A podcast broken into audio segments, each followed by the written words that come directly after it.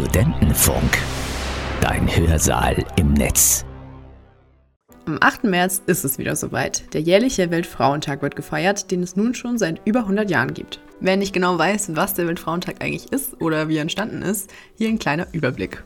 Ins Leben gerufen wurde der Internationale Frauentag nämlich schon am 19. März 1911. Sozialistische Organisationen starteten die Initiative zunächst, um sich in der Zeit vor dem Ersten Weltkrieg für das Frauenwahlrecht und die Emanzipation weiblicher Arbeiterinnen stark zu machen. 1921 wurde der Weltfrauentag schließlich auf den 8. März gelegt und auch die Vereinten Nationen übernahmen dieses Datum dann 1975.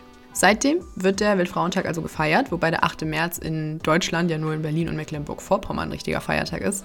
Das heißt, hier in Bayern müsst ihr leider trotzdem in die Uni oder auf die Arbeit gehen. Das sollte die Relevanz des Tages aber nicht verringern. Zwar haben sich feministische Ziele und Forderungen mit der Zeit verändert, wer allerdings denkt, dass wir in Sachen Emanzipation schon alles erreicht haben, scheint ein besonders gutes Beispiel dafür zu sein, warum wir den Weltfrauentag eben doch noch dringend brauchen, um auf bestehende Probleme aufmerksam zu machen. Inzwischen bevorzugen viele den Begriff feministischer Kampftag für den 8. März, um zu zeigen, dass die Bewegung queerer und intersektionaler geworden ist.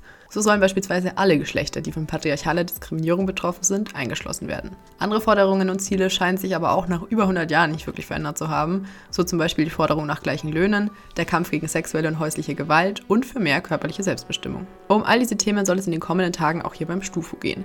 Euch erwarten einige Beiträge rund um den 8. März und wir hoffen, dass ihr dabei seid, mehr über feministische Themen zu lernen, die nach wie vor jeden etwas angehen sollten.